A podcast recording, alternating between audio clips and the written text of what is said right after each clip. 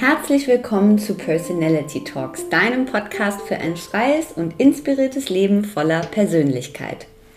Was will ich, wer bin ich und was brauche ich eigentlich für ein rundum zufriedenes Leben? Tue ich das, was ich liebe?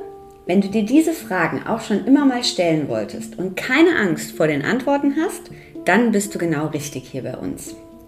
Ich bin Simone, Yoga- und Meditationslehrerin und habe zusammen mit meiner Freundin Sabine Personality Mac gegründet. Ein Online-Magazin rund um Persönlichkeitsentwicklung, Self-Care, Wellbeing, Wellness und Empowerment. Personality Talks ist der Podcast zum Magazin, in dem wir spannende Persönlichkeiten, Experten und Coaches zum Gespräch treffen, euch unsere Tipps für ein erfülltes Leben verraten und voneinander lernen.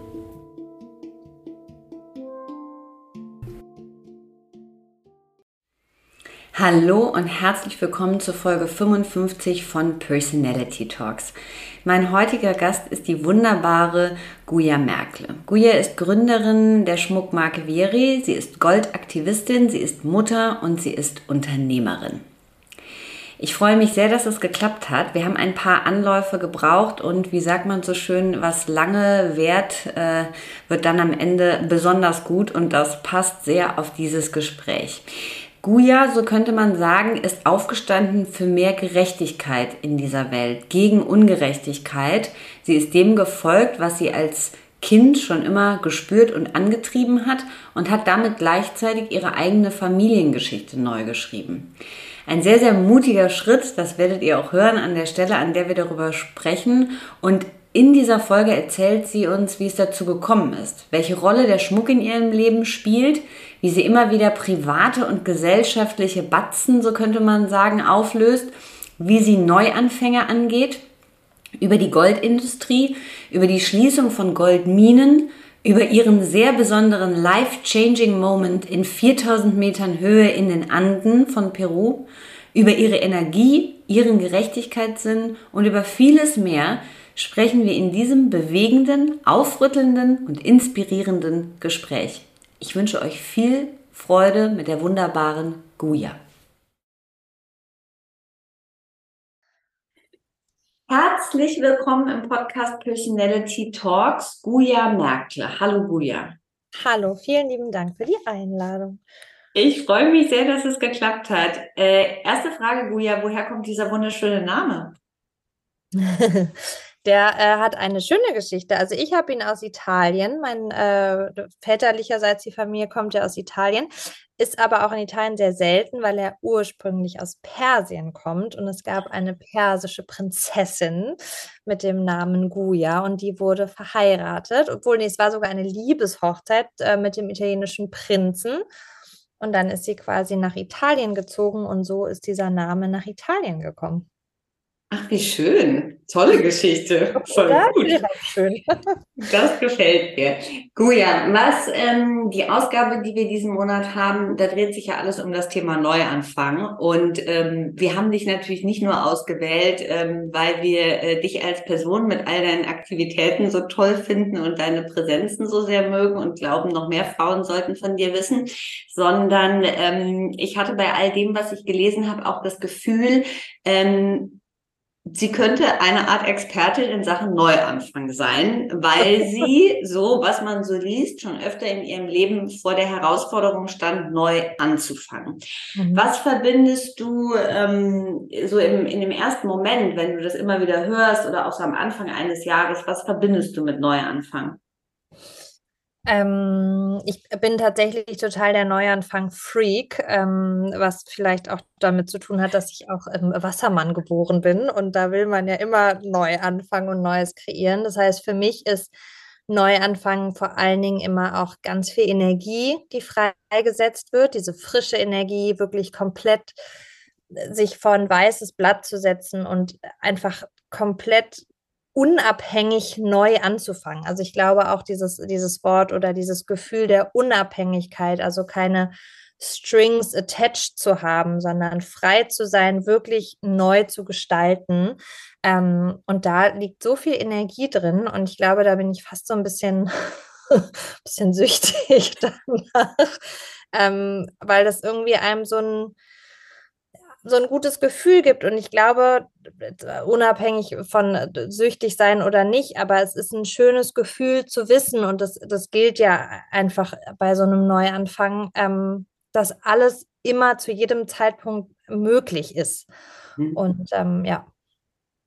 Und dass man es immer verändern kann, ne? Und nochmal einem so selber bewusst wird, dass man es in der Hand hat, ne? Das finde ich daran auch so toll. Total, dass man nichts aushalten muss, wo man sich mhm. jetzt nicht wohlfühlt oder nicht angekommen fühlt. Mhm, mhm. Nimm uns ein bisschen mit äh, in deine Geschichte, die ja sehr spannend ist und äh, wie der Schmuck zu dir und du zum Schmuck gekommen bist und wie aus dieser mh, hm, vielleicht, wenn man das so sagen kann, anfänglichen Art, naja, vielleicht nicht direkt Hassliebe, aber du weißt, was ich meine, mhm. dann doch eine, äh, eine größere Liebe wurde. Ja, es, es war, glaube ich, gar nicht so eine Hassliebe, sondern fast noch schlimmer, wenn man so möchte. Es war eigentlich eher so eine Gleichgültigkeit.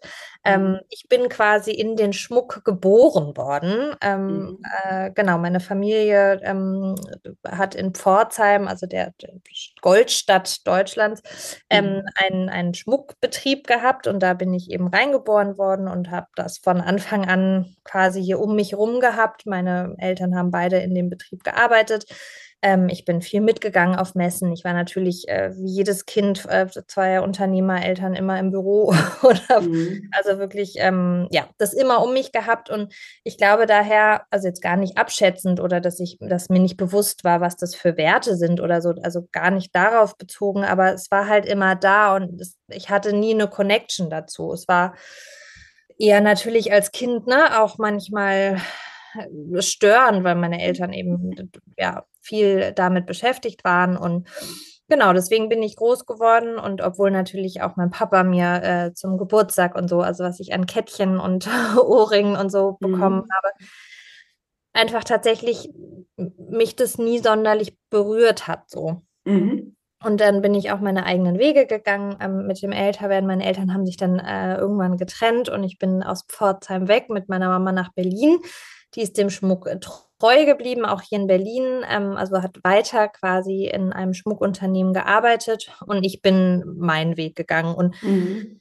hatte eigentlich schon immer, ich glaube, es ist bei mir angeboren, einfach einen sehr, sehr großen Gerechtigkeitssinn. Also das war schon immer ganz klar, Gerechtigkeit ist für mich das höchste Gut und mit Ungerechtigkeiten komme ich nicht klar und, und, und nicht nur, dass ich damit nicht klarkam, sondern ich habe mich immer schon da reingeschmissen, sie zu verändern. Also ob das mhm. auf dem Schulhof war oder ähm, auf der Straße oder wo auch immer. Also es war einfach ein Thema für mich. Und mit dem Älterwerden habe ich gemerkt, dass, äh, dass ich das weiter integrieren möchte in mein Leben, genau, und habe dann Kommunikation studiert und wollte dann schon, ähm, weil ich auch Geld verdienen wollte, wollte dann schon gucken, habe dann viel gelesen darüber, dass Unternehmen und, und Wirtschaft natürlich viel lenkt auf diesem Planeten und äh, in diesem System und wollte da rein und gucken, wie kann man denn Dinge verändern aus mhm. diesem Wirtschaftsapparat.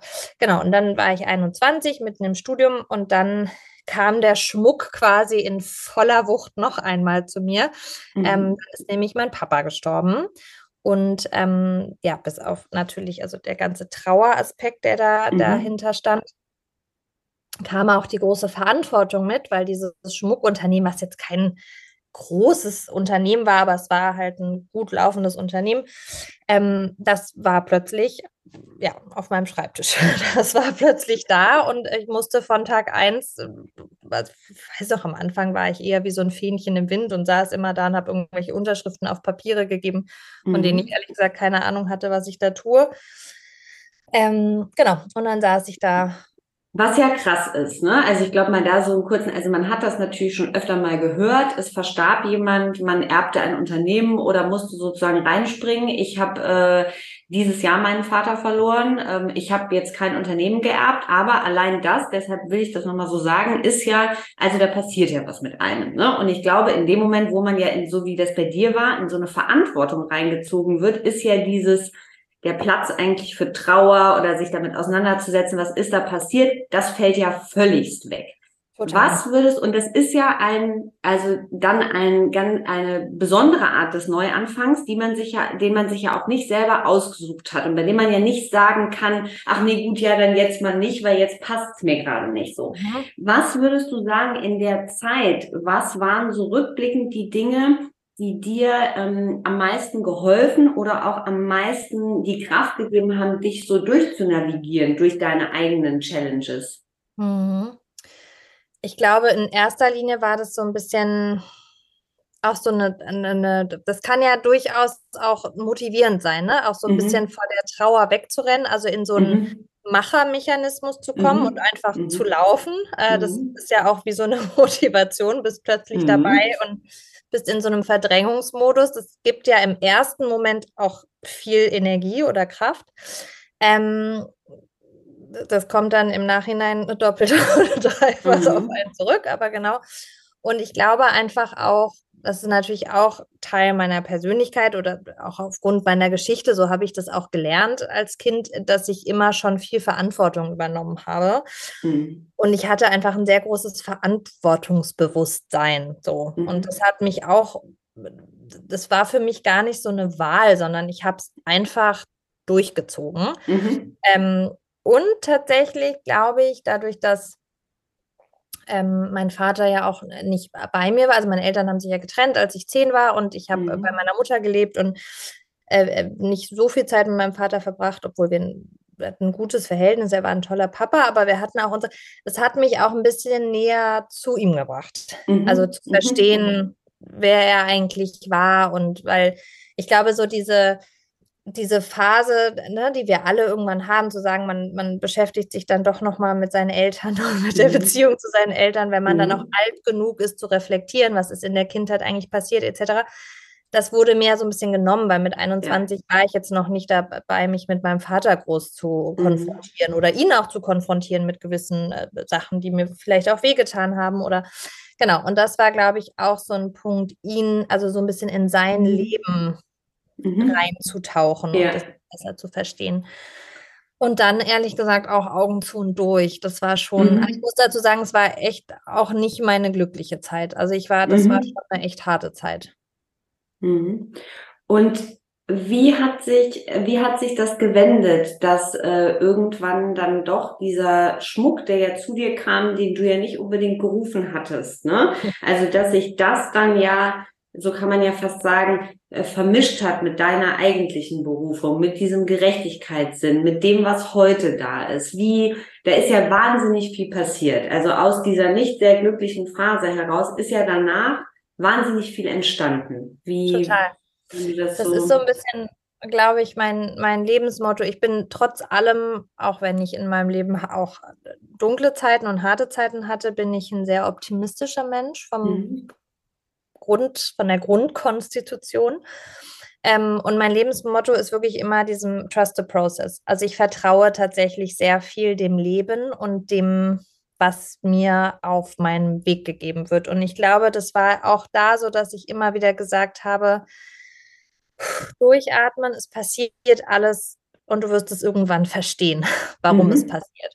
Und ich glaube, der erste Befreiungsschlag, der fühlte sich gar nicht wie so ein Befreiungsschlag an, weil das war quasi äh, nach zwei Jahren, ich hatte keine Ahnung von Unternehmertum, ich war 21, ich war sowas von weit weg von BWL-Themen und, und, und, und Luxusschmuck und wie ich das verkaufe ist die Firma einfach pleite gegangen. Also ich habe quasi diese Firma in die Pleite getrieben. Das heißt, es war ein klassisches äh, Scheitern, mit dem mit 23 ich nicht sonderlich gut umgehen konnte, äh, weil ich natürlich ein wahnsinnig schlechtes Gewissen hatte und dachte so, ja super, jetzt hat mir mein Vater eine Aufgabe gelassen und die habe ich jetzt auch nicht hingekriegt, ne? wie man es dann so sehr selbstzerstörerisch sich mhm. selber antut. Und auch da aber immer wieder diese Energie zu nehmen und zu sagen, okay, was steckt dahinter eigentlich für mich? Ne? Und dann mhm. bin ich mhm. quasi auf eine Reise gegangen, ähm, auf eine Reise zum Schmuck. Ich wollte verstehen, was eigentlich Menschen so fasziniert an Schmuck, weil es ja nicht nur mein Vater, der vergibt ja sehr viele Menschen, die Schmuck ganz toll finden. Mhm. Und dann mhm. dachte ich, es muss ja irgendeinen Grund geben, warum die Schmuck so toll finden. Ähm, und bin dann nach London gegangen und habe äh, dort quasi, da gibt es das Gemological Institute of America, heißt das, da kann man ganz viel lernen über Schmuck. Und habe ganz viel Kurse belegt und wirklich in die Geschichte eingetaucht und bin so in diese Faszination gekommen von Gold und und und mit also und und Schmuck und und diese ganzen Geschichten über ne, Kleopatra und irgendwelche also es war schon toll und plötzlich dachte ich so wow okay da ist ja auch ganz viel Geschichte dahinter und ganz viel Emotionen und mhm. auch Negatives, ne? auch Kriege und also da mhm. über Gold und Schmuck, da es hängt so viel Tiefes. Das hat mich dann schon fasziniert und in dieser Zeit bin ich auch persönlich viel gereist, um einfach auch wieder näher zu mir zu kommen und auch diesen mhm. Trauerprozess anzustoßen. Und wie das Leben dann halt manchmal so ist, ich sage es ja immer, trust the process, bin ich durch Peru gereist und bin äh, an einem Kaschemmen-Hotel, wirklich, es war ein schreckliches Hotel, äh, gelandet eine Nacht und da war eine Reisegruppe ähm, aus der Schweiz äh, von äh, Fairtrade, ähm, die eine Goldmine besucht haben. Und ich habe das so mitbekommen und war natürlich so gerade voll im Thema Schmuck und Gold und bin einfach hingegangen und meinte, äh, ich habe ein bisschen geflunkert, ich habe ein Schmuckunternehmen und mich würde das total interessieren und ich bin auch immer auf der Suche nach, ne, wo kann ich Rohstoffe einkaufen und so. Also ich habe mich da so ein bisschen in diese Gruppe rein schlawinert mhm. und durfte dann diese Goldmine besuchen mit.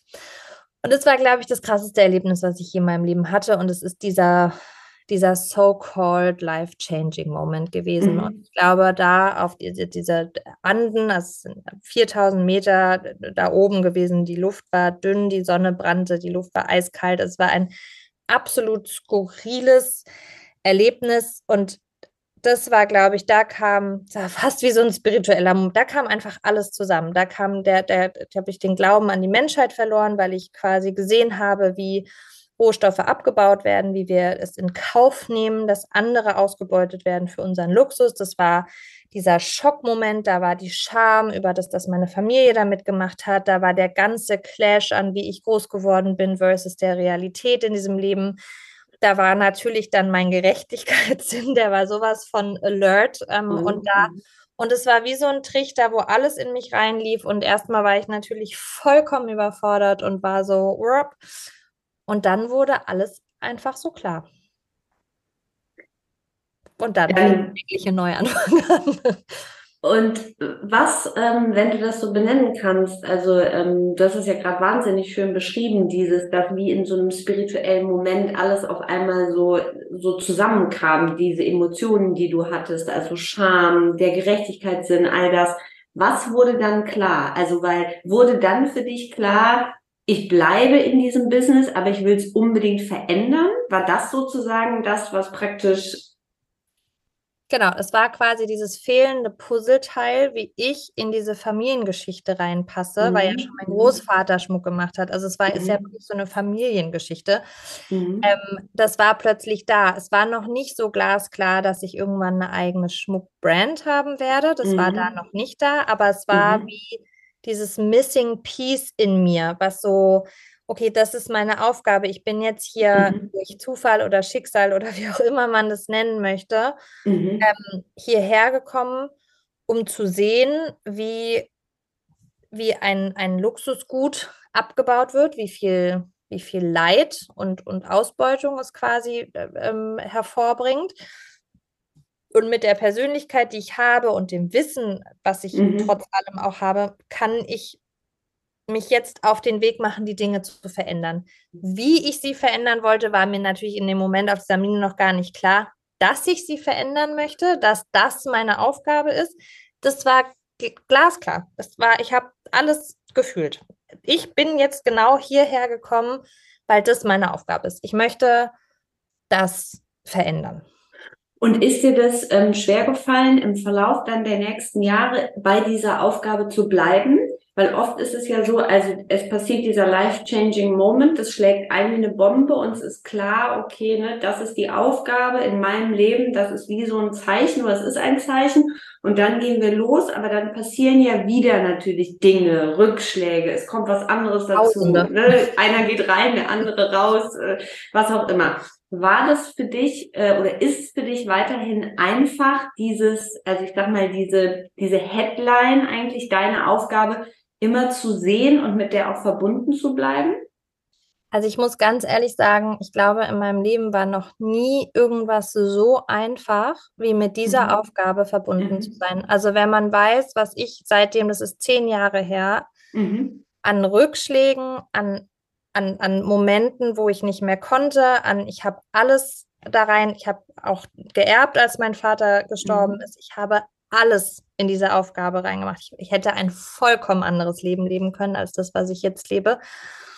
Und es war für mich einfach, es gab natürlich Momente, wo ich nicht mehr so richtig wusste, wie ich es schaffen kann, weil ich einfach Mhm. viel ausprobiert habe und viel nicht funktioniert hat und ich viel Widerstand bekommen habe.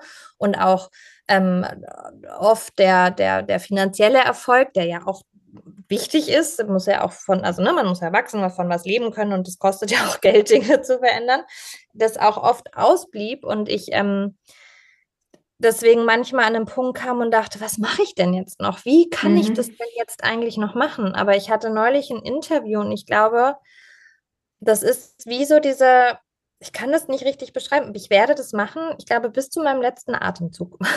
Das ist so, Mhm. Mhm. das ist einfach, und das ist aber auch so schön und deswegen war dieser Moment auf dieser Mine, in dieser Mine, auch so wichtig, weil wenn ich Momente habe, wo ich nicht mehr kann oder nicht mehr weiter weiß, dann gehe ich immer wieder gedanklich zu diesem Moment in dieser Mine. Und Mhm. da ist alles, was ich brauche. Da ist jegliche Motivation, da ist quasi jegliche Energie, die ich brauche, um weiterzumachen. Lass uns da nochmal, also dieses, was glaubst du, weil du hast, das wird ja klar ähm, schon mit den ersten Sätzen, die du sprichst, dass du äh, ja sehr viel, glaube ich, über dich, über das Leben, über Gerechtigkeit, über all diese Sachen nachgedacht hast. Was glaubst du, warum ist dieser Gerechtigkeitsgedanke schon von Beginn an so in dir drin gewesen? Das ist eine gute Frage. Also, warum das von Anfang an so in mir drin war, ich kann dir, glaube ich, beschreiben, warum der da ist, weil ich Mhm. einfach von echt, äh, aus meiner tiefsten Überzeugung daran glaube, dass es möglich ist. Und ich glaube einfach an das Gute. Ich glaube auch an das Gute im Menschen, auch wenn es viele Beispiele da draußen gibt, die äh, sehr oft daran zweifeln lassen. Aber das ist so ein unerschütterlicher Glaube von mir, dass ich einfach daran glaube und so erziehe ich auch mein Kind. Am Ende Mhm. gewinnt immer das Gute. Das ist für mich glasklar. Mhm.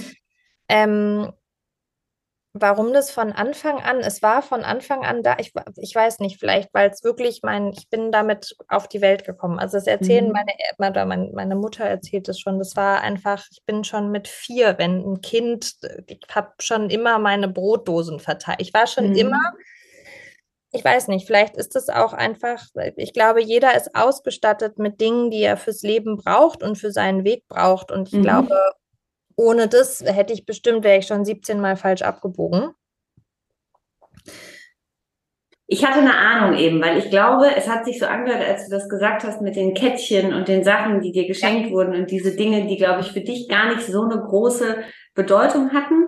Da hat man so durchgehört, als ob dir schon sehr, sehr früh bewusst gewesen wäre, dass es dir gut geht und vielleicht anderen nicht so. Mhm. Und da habe ich so ein bisschen, also äh, es kommt so durch, als ob es ein sehr, sehr früh, frühes Verstehen dieser eigenen Situation gegeben hätte. Und Mhm. daraufhin entwickelt sich ja auch oft so eine Art, also ne, dieser, dieser sehr so durchschlagende Gerechtigkeitssinn. Wenn du diesen Moment, also in dieser Mine, weil ich war jetzt noch nie in so einer Mine. Ich habe andere leidvolle Situationen gesehen auf der Welt, aber ich war noch nie in einer Mine. Wenn du, und ich glaube, viele HörerInnen waren das auch nicht.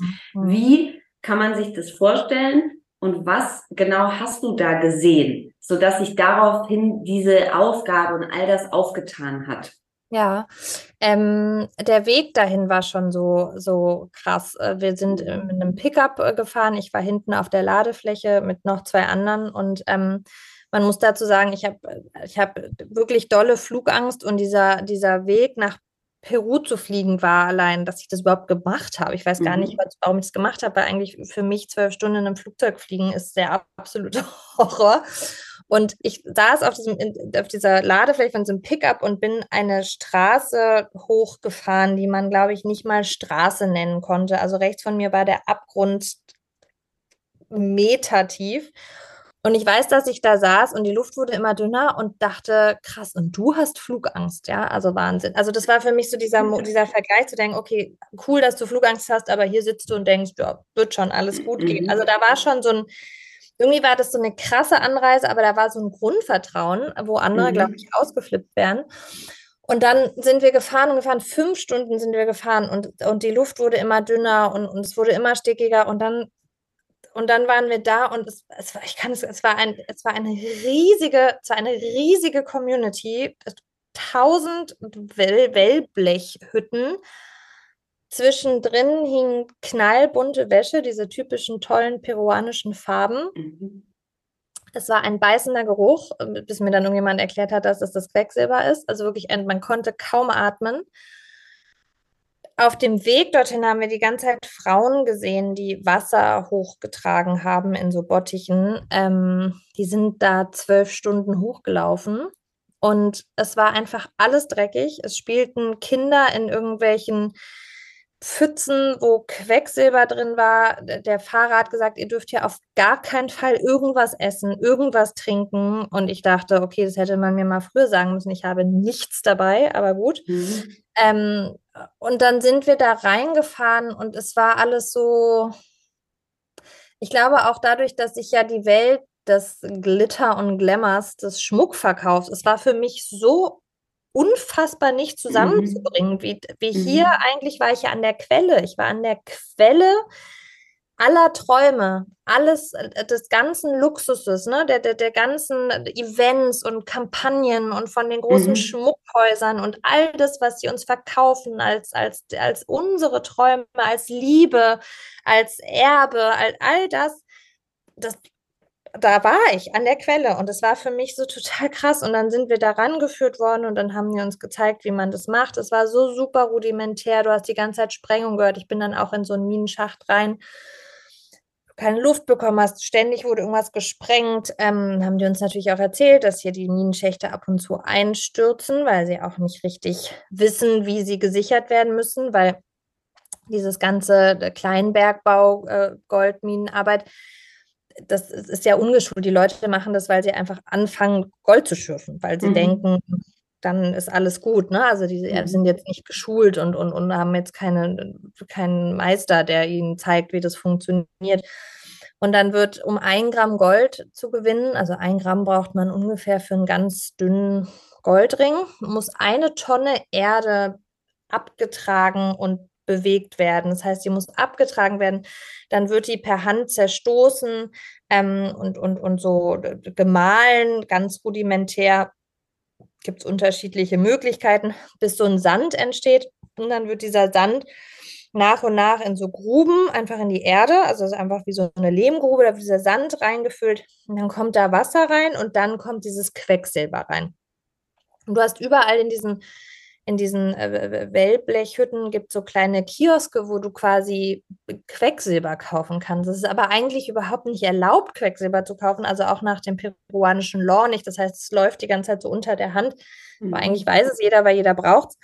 Und dann kommt dieses Quecksilber da rein, dann gehen die da mit ihren reinen Händen und ihrem Gesicht und mischen das bis dieses Goldamalgam entsteht. Es ist wie so ein Klumpen, der dann quasi, also das Quecksilber hat die Eigenschaft, die Goldpartikel aus dem Stein oder dem Sand quasi zu binden, mhm. sodass eine kleine Kugel entsteht. Die ist aber eher noch dreckig. Und dann wird diese Kugel entnommen und dann wird, unter, wird ein kleines Feuer gemacht.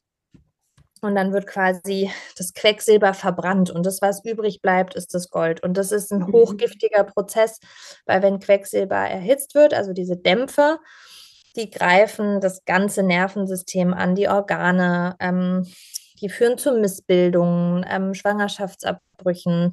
Äh, genau, also man sieht auch sehr viele missgebildete Menschen ähm, dort. Ich habe auch viel mit ähm, Frauen gesprochen, die ein ganz anderes Verständnis als wir haben. Die reden ganz offen darüber, wie viele Kinder sie verloren haben, wie viele missgebildete Kinder sie auf die Welt gebracht haben. Ähm, ich hatte eine Übersetzerin dabei, die ist ohnmächtig geworden tatsächlich von diesem Dampf und hatte dann ganz viel Schaum vom Mund. Es war ein furchtbarer Moment. Und ich war so, okay, gibt es hier einen Arzt? Also vollkommen bescheuert europäisch. Ja, ja, ja gut. Gibt hier einen Arzt? Und alle so, äh, nein, gibt es nicht. Mhm. Und ähm, dann haben die natürlich, was toll war, haben die natürlich ihre Tricks und ihre Kräuter und haben, ne, da dann. Mhm. Aber das hat einem auch nochmal so bewusst gemacht, die sind einfach so weit oben, wenn da irgendwas passiert, bis da jemand ist. Also da gibt es keine Schule, keine Bildung, keine Infrastruktur, keinen Strom, da, da ist einfach nichts. Und ich glaube, in, un, in dieser Kombination, in diesem krassen Gegensatz zu, zu dem Endprodukt, wofür dieses Gold, was da so gewonnen wird, benutzt wird, ich glaube, das war für mich dieser krasse, ja, dieser krasse Mhm. Moment zu verstehen, okay, wow, das kann es ja irgendwie nicht sein.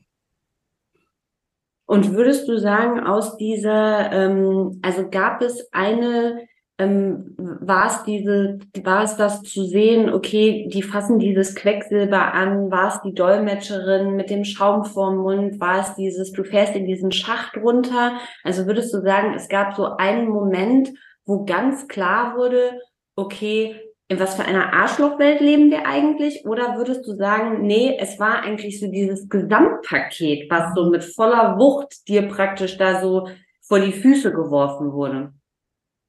Es war dieses Gesamtpaket tatsächlich. Es Mhm. war dieses Gesamtpaket. Es waren dann auch die Gespräche, ne? Also witzigerweise zwischendrin kam dann jemand, hat mir ganz stolz gezeigt, dass sie Müll trennen. Es war so, so, Mhm, so absurd dann, ne? Mhm. absurd, weil dann waren die da so stolz und ich dachte so, okay, aber das ist hier ja auch egal. Also das Mhm. war so mein Moment, so Mhm. okay.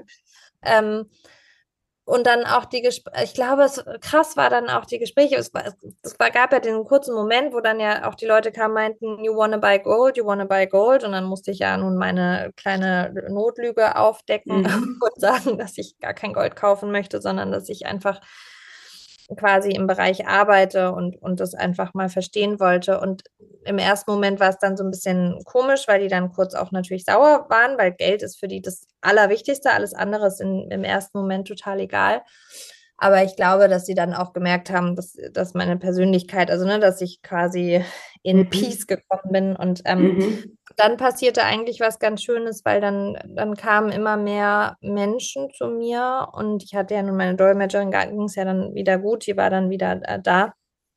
Ähm, ganz viele, die eben mit mir geredet haben und es und war, ich glaube, das nochmal gepaart hat dann auch ein bisschen diese Hoffnung mit reingegeben, weil ganz Mhm. klar den Menschen ist absolut bewusst, in was für einer Situation sie sind. Denen ist absolut bewusst, wie der nat- internationale Goldpreis äh, ist und wie wenig sie davon bekommen. Denen ist absolut bewusst, dass Quecksilber hochgiftig ist und sie sich und ihrer Gesundheit damit wirklich Schlimmes und auch der, auch der Umwelt Schlimmes damit antun. Und die hatten so viele Ideen und am Ende ist es ja genau dasselbe wie jeder andere Mensch auch. Sie wollen halt einfach gesehen und angehört werden, weil die Mhm. finden ja überhaupt nicht statt.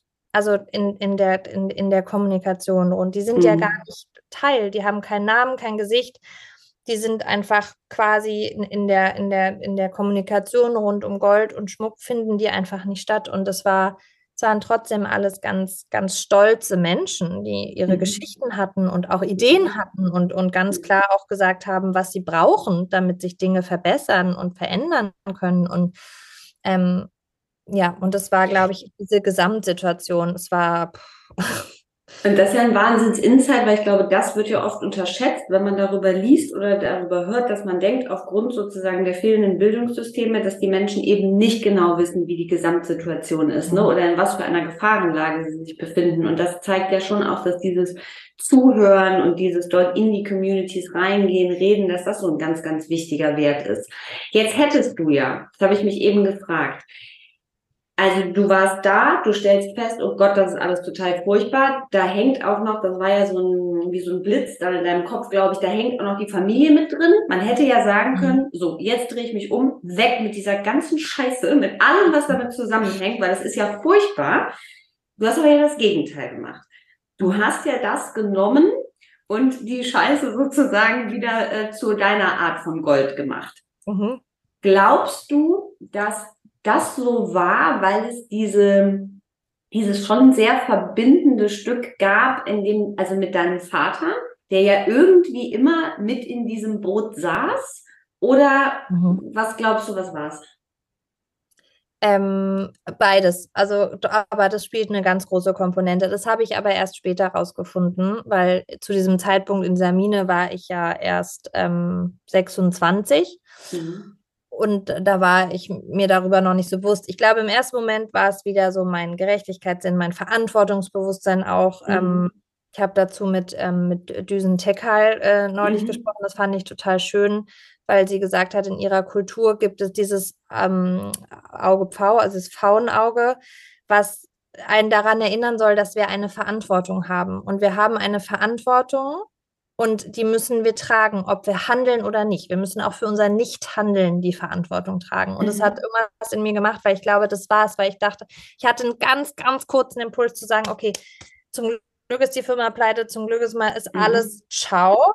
Aber dann war es so, naja, aber Moment mal, du warst doch hier mhm. und du hast mhm. es doch gesehen. Also du kannst jetzt nicht einfach gehen und so tun, als wäre das gar nicht da, weil auch dafür mhm. muss man seine Verantwortung tragen, wenn man mhm. so handelt. Und das, und das war, glaube ich, so ein Moment, der da war. Und dann war aber, das ist das, was ich erst im Nachhinein beschreiben konnte, ne? dieses Missing Piece in dieser Familiengeschichte. Mhm, also was ist mhm. meine Aufgabe da drin und wie kann ich auch ähm, Dinge wieder gerade rücken oder auch gewisse,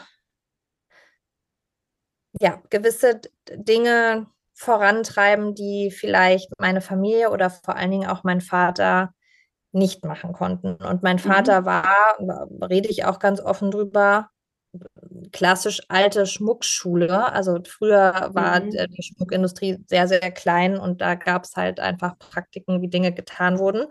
Und da war mein Vater ganz normal äh, mit drin. Und die waren nicht immer korrekt und die waren nicht immer cool. Und es war gerade für mich, glaube ich, auch schwierig ähm, anzunehmen, auch dann ne, auf dieser Reise, wo ich auch meinen Vater besser kennengelernt habe und auch äh, die Art und Weise, wie, wie so ein Unternehmen auch funktioniert hat. Und ich glaube, mhm. das war schon auch für mich, und da kommt man dann vielleicht auch wieder zum Punkt und Neuanfang, auch so ein, die Geschichte der Familie neu zu schreiben, umzuschreiben und neu zu schreiben. Toll. Äh, hast du das präsent, wenn du so darüber redest, was das für ein krasses Ding ist? Also ich habe jetzt gerade noch mal gedacht, weil es ist ja nicht nur dieses, da steht eine Frau auf für eine Ungerechtigkeit in der Welt. Äh, sie verwandelt ein bestehendes Thema sozusagen, was ja aus, ne, also Schmuck würde ja nicht verschwinden, sondern aber du hast es ja genommen und verwandelst es in etwas Positives und on top hast du ja noch dieses Thema mit der Familiengeschichte damit drin, mhm. was du dann für dich neu geschrieben hast. Wenn du so darüber redest, weil ich habe ein bisschen Gänsehaut, ist dir das klar? Also merkst, hast du das präsent, was das für so ein, was das für ein krasser Batzen war, den du für dich sozusagen so umgewälzt hast? Ich habe das nicht immer präsent, weil oft bin ich auch dann in meinem Alltagsjum und, ne, und, und, und der klare Fokus ist nach wie vor, diese Industrie zu verändern. Aber mhm. ich habe meine Momente, ich, ähm, ich, ich schreibe viel und ich, ähm, mhm. ähm, ich gehe auch äh, regelmäßig einfach zu, zu einer äh, Therapeutin, mhm. gar nicht akut, aber um gewisse Dinge ja. einfach auch vorbeugend äh, zu besprechen. Und da ist mir das schon klar, was das auch für eine Aufgabe ist und was das aber auch für ein Geschenk ist. Und ich merke das oft, ich bin ja auch selber Mama, ähm, dann in der nächsten Generation, also im Umgang mhm. mit meinem mhm. Sohn, was für ein Batzen ich auch auflöse und was. Ja. Ne, das ist auch nochmal ja. so, so eine On-Top-Arbeit und es gibt so Momente und das finde ich ist auch nochmal wichtig, auch das Thema Neuanfang, weil ich es vorhin gesagt habe und Energie. Es gibt Momente, wo ich wirklich erschöpft bin und da sitze mhm. und denke, boah, ich, kann, ich bin so erschöpft und dann guckt man sich um und dann ist ja immer Instagram auch so ein gefährliches, weil alle sind immer voller Energie und diese ganzen ja. Unternehmer und Unternehmerinnen. Ja. manchmal sitzt du da und denkst, ich habe diese Energie gerade überhaupt nicht. Aber das spielt da natürlich mit rein. Und gerade wenn man Unternehmerin ist und nicht gründet, um jetzt irgendwie den Exit zu machen oder ne, mhm, ne, dann machst du so viel Arbeit die ganze Zeit und das mhm. ist natürlich auch einfach wahnsinnig anstrengend. Ja, und was, wozu man auch, das finde ich auch gut, dass du es erwähnst, wozu man auch äh, stehen soll und auch darf, ne, und auch in Instagram, dass es eben diese Tage gibt, äh, wo man äh, nicht auf, äh, auf der energetischen Überholspur äh, unterwegs ist. Dieser Punkt, die Schließung der Minen. Also mhm. da bin ich nochmal krass hängen geblieben, weil da gibt's einen Instagram-Post äh, dazu von dir, da hast du geschrieben, seit zehn Jahren höre ich, das wird nicht klappen, das geht nicht, das macht keiner mit, das System macht nicht mit, die Wirtschaft nicht, die Regierung nicht. Dieses Jahr haben wir eine Mine geschlossen und gerade jetzt in diesem Moment werden zwei weitere geschlossen. Geschlossen bedeutet, sie werden zugeschüttet, damit sie neu genutzt werden können. Besserer, sicherer, ertragreicher, nachhaltiger. Warum konnten wir eine Mine schließen, schreibst du? Weil die Communities und die Lokalpolitik fest an unserer Seite standen und nicht Nein sagen. Nicht das geht nicht rufen, sondern laut Ja gesagt haben. Du löst es auf am Ende und sagst, du hast es durch das Vertrauen äh, herausgefunden ne, in diese Partnerschaften und weil du dich nicht von einem Nein hast abhalten lassen. Warum hören wir verdammt nochmal so oft dieses Nein? Warum gibt es so viel, das geht nicht, nein, das kann man nicht, nein, das war schon immer so? Oder ich habe eben auch nochmal gedacht, so dieses, worauf ich öfter auch stoße, ist durch die vegane Ernährung ganz oft so, ja, aber man kann ja auch, ja und nein, man kann das ja nicht ganz weglassen. Also es gibt ja ganz viele so Themen, wo man immer so ein so ein Nein hört, dass man manchmal auch, also ähm, ich habe manchmal tatsächlich äh, so eine so eine Lücke dann da, obwohl ich eigentlich schlagfertig bin, das immer wieder so zu widerlegen. Also warum gibt es so viel Neins? Warum hören wir die dauernd? Ich glaube, dass das was ganz Persönliches ist, wenn Menschen und damit Gesellschaften und Organisationen Nein sagen. Ich glaube, dass das ganz viel mit Angst zu tun hat und mit mhm. Festhalten. Mhm. Und es passiert ja viel und wir können viel tun. Und ich glaube, dass und das ist natürlich total schwierig und man muss auch mal ganz doll aufpassen, wenn man sowas sagt. Wir sind natürlich alle, wir haben alle unsere Päckchen und wir haben alle unsere Geschichten und wir haben alle unsere Kindheiten und da und auch und auch kollektiv als Gesellschaften haben wir mhm. diese Päckchen und all das, mhm. was wir mittragen und, und, und, Glaubenssätze, die wir mittragen und so. Und ich glaube, dass dieses ähm, diese Angst vor Veränderung und diese Angst, Dinge loszulassen, die ist so stark verankert bei uns, mhm. dass wir lieber daran festhalten, so wie es ist, ist es doch eigentlich ganz okay, als dass wir diesen, diesen Mut aufbringen, zu sagen, wir gehen jetzt diesen einen Schritt weiter und wir fallen da einfach mal rein und gucken, was passiert. Und ich habe das in einem anderen Interview schon mal gesagt, wir, wir denken, glaube ich, immer, oder viele Leute denken, dass etwas loszulassen ein Verlust bedeutet, dass man mhm. etwas mhm. verliert. Mhm. Aber wir gehen gar nicht mit der Annahme, dass hinter diesem Loslassen ganz viel Gewinn stecken kann. Für mhm. jeden Einzelnen mhm. und aber auch für uns als Gesellschaft oder als System. Aber ich glaube, diese Angst davor, diese, Be diese Berechtigung nicht mehr zu haben. Und ich finde es ganz schön, was mhm. du gesagt hast, auch mit dem, mit dem Vegan oder generell verstehe ich immer nicht, wie solche, wie Menschen sich anderen Menschen gegenüber die Dinge tun, immer so aufregen können. Ich denke immer, mhm. wie kann man, aber ich glaube, es ist ein, wenn du vegan isst, dann hat derjenige, der nicht vegan ist, gleich Angst um sein mhm. Würstchen. Der denkt dann gleich, um Gottes Willen, ich darf jetzt kein Würstchen mehr essen weil du eine vegane Bulette isst. Und das, das ist so ein Paradoxum, wo du denkst, mhm. und ich glaube, das, was uns fehlt, ist Vertrauen und Mut. Und diese mhm. beiden Komponenten könnten uns aufzeigen. Und ich glaube auch ganz ehrlich, ich meine, jetzt wird es hier vielleicht auch ein bisschen zu spirituell, aber all diese Dinge, die da draußen gerade passieren, die werden nicht aufhören zu passieren, mhm. mhm. bis wir es hinkriegen, zu springen und zu sagen, mhm. okay, wir machen es jetzt mal ganz anders. Und wir werden mhm. herausfinden, dass dahinter ganz viel Freiheit und ganz viel Gewinn steckt. Und ich glaube, dafür muss man sich aber auch eben auf so eine Reise zu sich selber und mit sich selber und so be beschäftigen. Und mhm. ich sehe ja auch dieses, also jetzt um nochmal auf das Thema zu gehen, warum bei mir, als ich dann von dieser Mine wieder weggefahren bin und ja dann mhm. diese Veränderung und was ich da alles gemacht habe, was man ja gar nicht im Einzelfall jetzt so durchgehen muss. Aber es war von Anfang an, nein, das wird nicht funktionieren. Und das, das lag, glaube ich, daran, dass die Menschen auch die Vorstellungskraft nicht hatten, sich vorzustellen, wie sieht denn eine Welt aus, mhm. in der keine Mine mehr operiert. Mhm. Mhm da ist dahinter gleich nur, dann haben wir kein Gold mehr, Punkt. Und da, dann hört es mhm. auf, weiter zu denken. Eben, mhm. und, und, und ich glaube, das macht eben auch den Unterschied zu einem Entrepreneur, der sagt, naja, lass es uns doch mal ausprobieren. Und um ehrlich zu sein, wenn es am Ende nicht funktioniert, ja, dann gehen wir halt wieder auf Los zurück. Also dann können wir mhm. ja immer noch mhm. äh, Gold aus Minen holen. Mhm.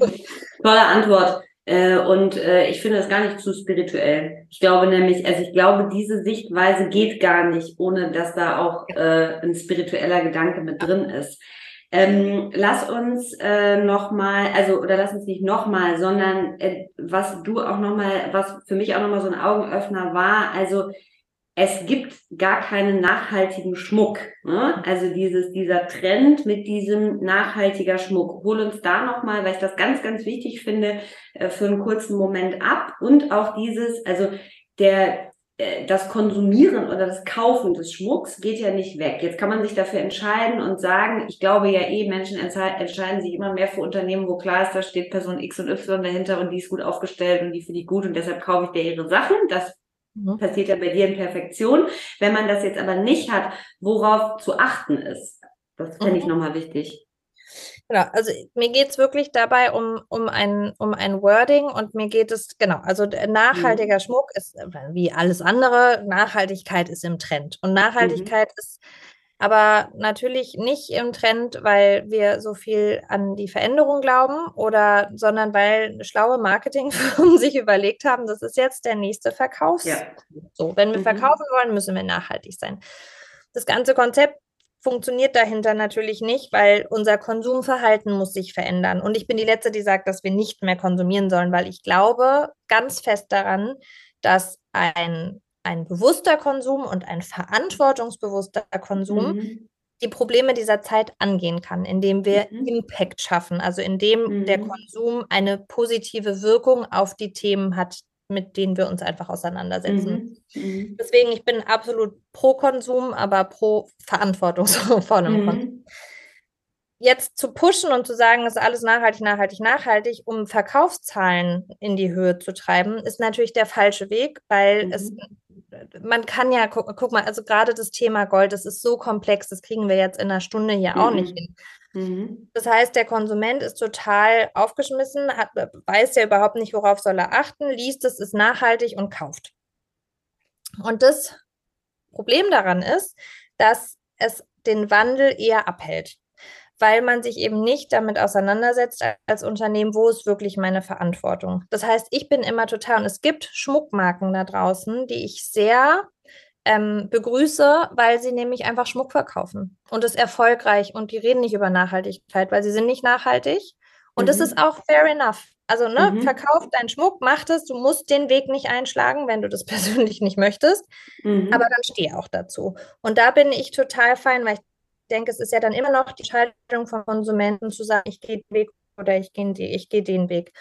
Aber es gibt natürlich Brands, die, die sich ganz viel mit dem Wandel beschäftigen, die sich neu aufstellen wollen, die Unternehmen mhm. von morgen sein wollen und die eben mit dem, was sie tun, die Probleme dieser Zeit angehen wollen. Und ich finde es da fast schon gefährlich, mhm. wenn du mhm. dich als als Marke da reindrängst und sagst, wir, wir springen jetzt einfach auf den Zug auf, ohne wirklich ja. aufzuklären. Und warum ich immer sage, es gibt keinen nachhaltigen Schmuck, ist, wenn man Nachhaltigkeit als Begriff nimmt, ist, der kommt aus der Forstwirtschaft. Also nachhaltig bedeutet, dass Rohstoffe, die nachwachsen, mhm. so quasi mit denen so umgegangen wird, dass die Generation, die nach uns kommt, genauso viel hat wie wir. Also man mhm. kann nachhaltiges Holz haben, man kann mhm. Baumwolle haben, also alles, was mhm. nachwächst. Alles, was nicht nachwächst, kann per se schon gar nicht nachhaltig sein, weil es ist weg, wenn wir es benutzen. Es mhm. bleibt nichts mhm. mehr für die Generation danach. Und deswegen sage ich immer, es gibt keinen nachhaltigen Schmuck. Es gibt mhm. verantwortungsbewussten Schmuck oder es gibt Schmuck, der quasi Impact schafft.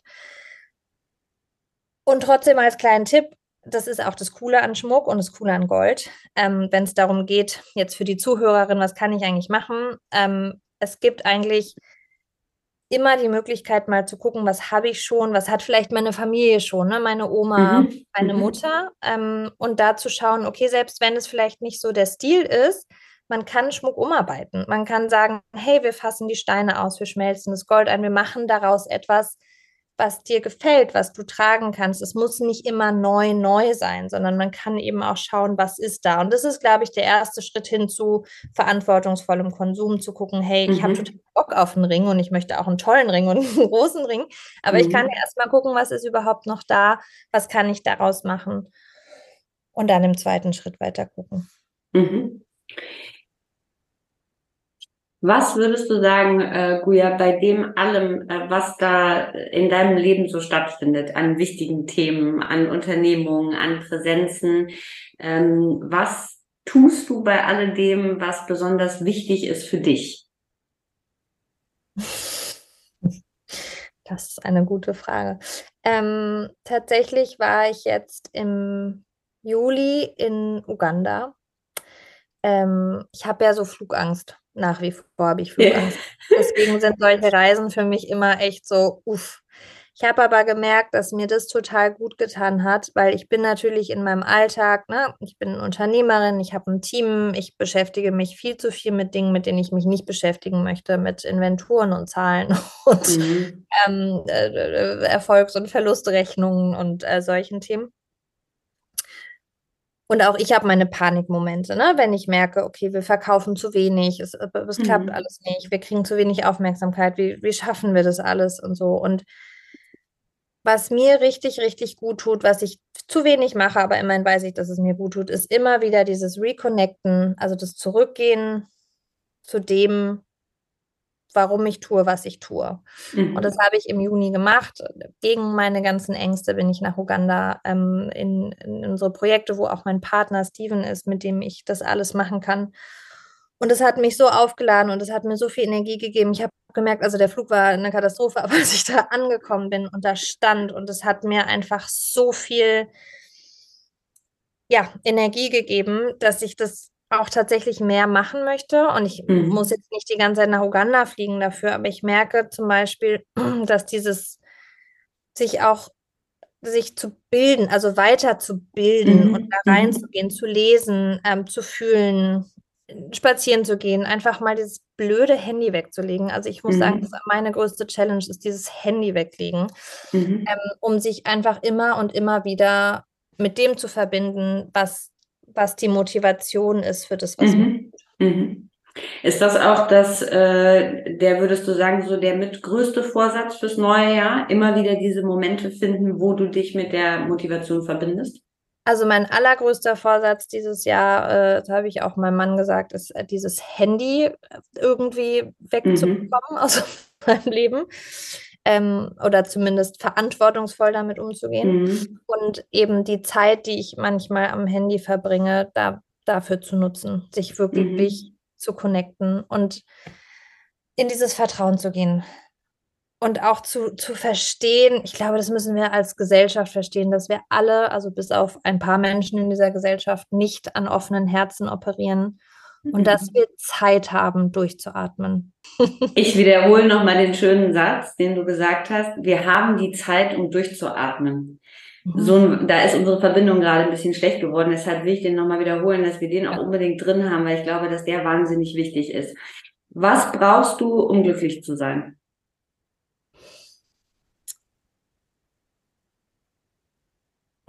Ich brauche zwei Dinge, um glücklich zu sein. Ich brauche tatsächlich ähm, meine Familie um mich rum, ähm, mein Kind äh, in meiner Nähe. Ich bin keine Gluckenmutter, aber ich bin glücklich, wenn es so um mich rum ist. Da fühle ich mich mhm. gut. Ähm, und ich brauche es, an meiner Vision arbeiten zu können. Ich bin tatsächlich jemand, der sehr, sehr glücklich ist, wenn ich daran arbeiten kann. Ähm, mhm. Und es hat lange gebraucht, das auch zu akzeptieren. Es war für meinen Mann auch ein langer Prozess, das zu akzeptieren, mhm. dass mich Arbeiten sehr glücklich mhm. macht. Ich lache so, weil ich teile das ganz gut verstehen. Ja. ja. Mhm. Äh, die letzten drei, Guia, was glaubst du, wovon haben wir zu viel? Wir haben zu viel Ego. Wir haben zu viel Ego. Mhm. Was glaubst du, was brauchen wir mehr? Vertrauen und Mut. Und das zeigst du so schön mit deiner Geschichte. Ich finde es auch schön, dass, das, dass man das sehr viel liest, wenn es um dich geht, diesen Punkt mit diesem Vertrauen. Das finde ich total gut. Was hast du in der letzten Zeit gelesen oder auch gesehen? Also ich frage eigentlich immer nach einem Buchtipp, der dich besonders inspiriert hat oder dich in deiner Geschichte auch vorangebracht hat. Es muss aber kein Buch sein, es kann auch ein Film, ein TED Talk oder vielleicht eine Person sein, auf die du verweisen möchtest.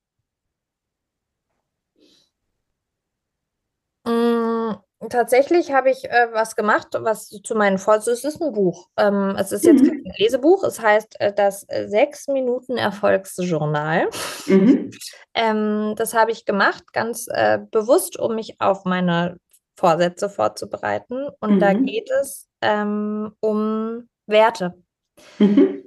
Und das fand ich wahnsinnig inspirierend, um zu schauen, welche Werte sind meine Werte.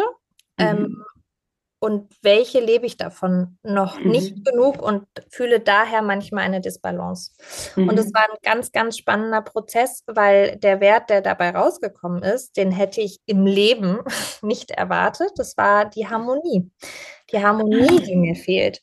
Und mhm. ähm, das war, fand ich sehr inspirierend. Und dieses, dieses Buch hilft einem wirklich auf auf angenehm kurzweilige, aber trotzdem tiefe Art und Weise ähm, sich ein bisschen wieder damit zu beschäftigen, auch diesen Wert bewusster im Leben wieder zu integrieren. Das hat mich sehr, sehr inspiriert. Schön, ein toller Tipp zum Ende. Guja, ganz, ganz lieben Dank, dass du da warst. Äh, das war ein sehr tolles Gespräch mit dir, eine äh, tolle Stunde. Ich danke dir für deine Zeit und äh, für die ehrlichen Antworten. Danke dir. Wir bedanken uns sehr fürs Zuhören und fürs Dabeisein und wir bedanken uns vor allem bei Guya für ihre Zeit, die ehrlichen Antworten und das offene Interview. Ähm, wenn das Mikrofon aus ist, dann schnacken wir manchmal immer noch so fünf Minuten weiter und wir haben uns nochmal ausgetauscht und für mich ist das natürlich immer besonders schön zu hören, wenn sich die Gästinnen auch wohlfühlen und mit dem Interview zufrieden sind. Das ist für mich ehrlich gesagt immer eine sehr wichtige Messlatte und das war auch äh, hier der Fall. Äh, von daher sind wir beide, glaube ich, sehr glücklich und zufrieden aus diesem Gespräch herausgegangen. Ich freue mich, wenn ihr diese Folge weiterempfehlt, weil ich glaube, dass Guya ein besonderes Vorbild für Frauen, für UnternehmerInnen, für Unternehmertum, für Gerechtigkeit, für Nachhaltigkeit in dieser Welt sein kann. Ich finde es sehr inspirierend und äh, ich freue mich, wenn ihr eure Learnings aus dem Gespräch mitnehmt. Alles weitere wie immer unter www.personalitymac.com. Wir freuen uns sehr, wenn ihr euch für das Personality Mac Abo interessiert. Da findet ihr alle Infos auch auf der Startseite und ihr könnt das Abo über Steady für 6 Euro im Monat abschließen. Wer das tut, kann dann außerdem in das wunderbare schriftliche Interview mit Guya, wo wir nochmal über ein paar andere Themen gesprochen haben, reinlesen. Alles Liebe, vielen Dank und bis zum nächsten Mal, eure Simone.